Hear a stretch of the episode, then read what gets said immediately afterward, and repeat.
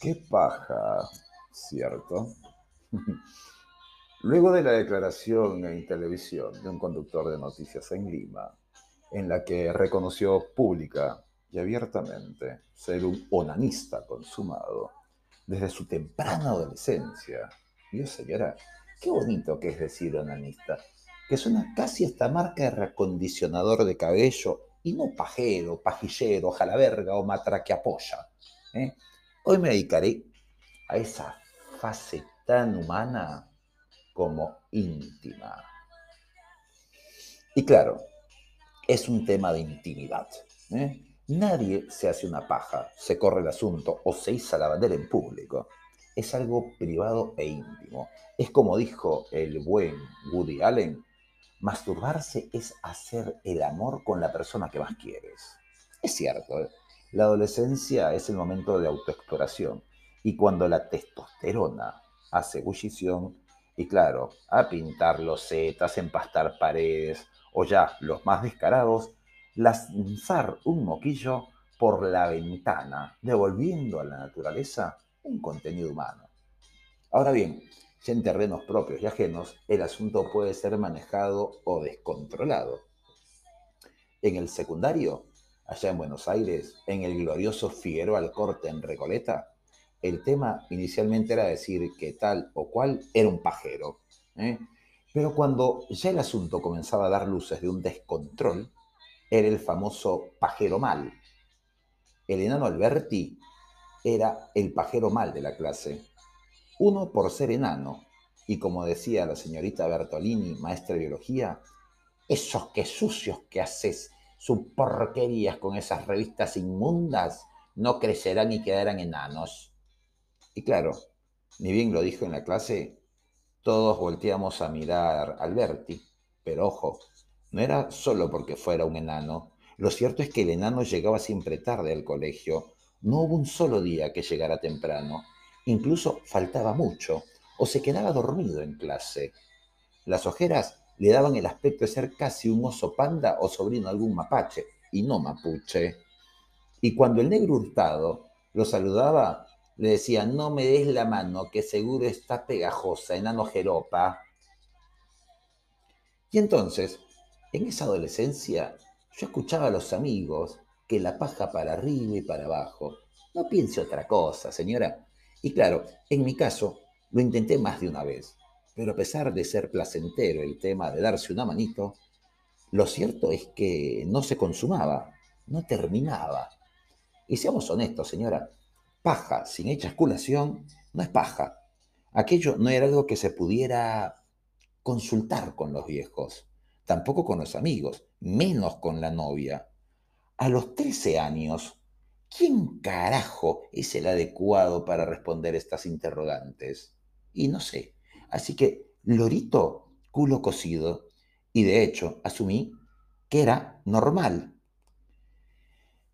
que en todo caso la eyaculación se daría únicamente cuando había un contacto con la temperatura de la pareja o lo que fuera. Lo que vendría luego, en mi personal caso, fue aquella novia del cole, que claro, tímidamente buscaría ser la felatio, que alguna amiga, alguna conocida, alguna familiar le había dicho que era bueno le había dado una sugerencia, señora. Y entonces el pete, la chupada, el mamadín, la mamada, realmente era un gesto bonito. De hecho, los años pasarían y cuando alguna vez conversamos el tema con aquella hoy ex, me diría que la gracia de hacerlo no le atrajo nunca. Pero claro, la amiguita le dijo que eso sería una forma de complacerme y de bajarme las revoluciones para que el tema coital posterior me tuviera menos vigoroso. Sea como fuera, son contadísimas con una sola mano y sobran dedos las mujeres que en mi vida han pasado y que hayan logrado que yo termine, eyacule, me venga con una felatio. Y a decir verdad, el tema experiencia nula de mi novia del cole, junto con su desinterés, hicieron que yo nunca termine. Que ella termine con las mandíbulas hechas pelota y que, claro, prefiriera la penetración a toda costa. Si yo corroboraba entonces aquello de que era necesaria la experiencia coital, el penetrar, follar, el coger, para que yo pudiera terminar. Entonces, una razón más para que mi onanismo amateur culminara como todo un fracaso y, claro, un dolor de huevos de campeonato. Y entonces, allí podría ponerle punto final al tema de las masturbaciones, las pajas y el onanismo.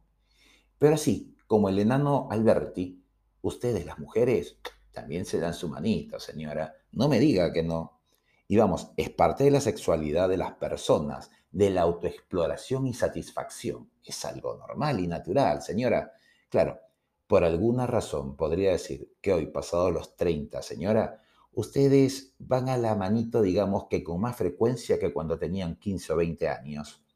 Y ya ni qué decir a los 40, mamma mía. Una mujer a sus 40 no es una onanista, es la amiga metralleta, que un dildo consolador o vibrador no es suficiente, y a veces necesitan el mismo extintor de fuegos tamaño real con carga doble. Por ejemplo, cuando conocí, estando en Lima, a una simpática e inteligente periodista, vamos, era la mujer maravilla de las noticias, hablaba cuatro idiomas, trabajaba en un canal de cable, un diario y colaboraba con un par de diarios como corresponsal. La mujer más culta del mundo en términos de charla.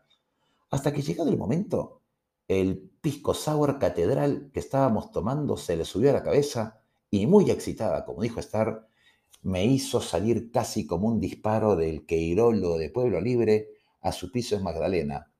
Señora, había, había tema sin dudarlo. Y entonces los besos hicieron que las ganas se intensificaran. El alcohol de Pisco Sour, que sin duda nos motivó a que quisiéramos otro más. Y claro, estando en su departamento, hizo que no quisiéramos un poquito de Pisco Sour, sino que vamos, nos preparamos una jarra completa. El momento parecía perfecto. El futón de su sala sería el lugar indicado. El destino estaba trazado. Ella se abalanzó sobre mí. Sus deseos eran intensos. En ese segundo tan rápido que se demoró ella en quitarme el pantalón y yo en quitarme los zapatos, conseguiríamos que inmediatamente se tope allí, con mi erección, y con frenesí fuera directo al objetivo, a mamármela. Claro, señora, entendamos, no es que yo, antes de salir, mande algún manual de usuaria a la chica con la que me vaya a ver, ni tampoco antes de llegar al momento que le haga una breve presentación con diapositivas y demás.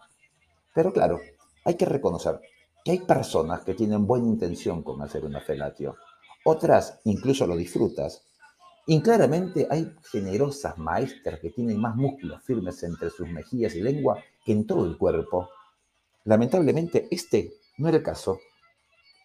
Y la niña en cuestión resultaba malísima. Era claramente un golpe a los huevos tenerla allí, señora, de verdad. Y a pesar que uno puede estar muy metido en el ambiente lujurioso, que eso provocaba, vamos, ¿eh? mirarla, muy guapa allí, pero lo cierto es que deseaba cuanto antes que el suplicio termine. A tal punto que busqué de una y mil formas cambiarla de posición porque incluso ya le estaba viendo carita de frustración. Cumplido el objetivo del cambio de posición, fue demasiado reticente en el cunilingus. Y como no tengo pelos en la lengua, simplemente le dije si lo disfrutaba o no. Lo cierto es que me dijo que no. Ya estábamos empatados, ¿eh? En ese instante cogió la jarra de pisco sour y se la tomó como si fuera un jugador de baloncesto al terminar el partido. Digo, ¿la tomó? No, señora, la absorbió. Para ese momento ya estaba yo con más dudas de la situación que resolviendo un problema de física cuántica. El colofón fue que secándose los labios, me dijo que ella no era una mujer común. Y escupiéndose la mano, se frotó la zona anal, para inmediatamente ensartarse en mi verga. Claro, vamos, el salto cualitativo fue buenísimo. Pero mucha parte de yo disfrutar, ella en vez de seguir a mi ritmo, se masturbaba conmigo dentro. Dicho de otra forma, yo era parte de su momento nanístico. Me moviera o hiciera lo que hiciera, a ella le daba igual. Ella estaba en lo suyo, frotándose el clítoris como una posesa y llegando a distintos orgasmos, sin chistar ni ocuparse nada. Hasta que llegó el momento en que yo terminé. Y solo allí ella terminó su sesión masturbatoria. Y al voltear, me daría un beso y me diría gracias. ¿Mm? No habría mucho que comentar. Estaba claro que para ella sus niveles de placer máximos no eran durante la penetración, sino en la masturbación. Fuera por un tema de costumbre, fuera por lo que fuera, como dijo un amigo mío, por incluso de repente un desprecio al hombre. Más de una persona en mi vida me dijo sentirse humillada o incluso maltratada porque yo no acababa durante la felatio. ¿eh? Y no era porque yo no lo disfrutara, sino que, insisto, la felatio la siento más como una masturbación con la boca de otra persona. Y por lo tanto, no hay un disfrute, no termino, no acabo, señora. Entonces, señora, lo cierto es en que entre onanistas, pajeros y corredores de tripa hay tanto por escribir. Pero lo que yo sí sé es que esta vez no le doy la mano, señora. La nata.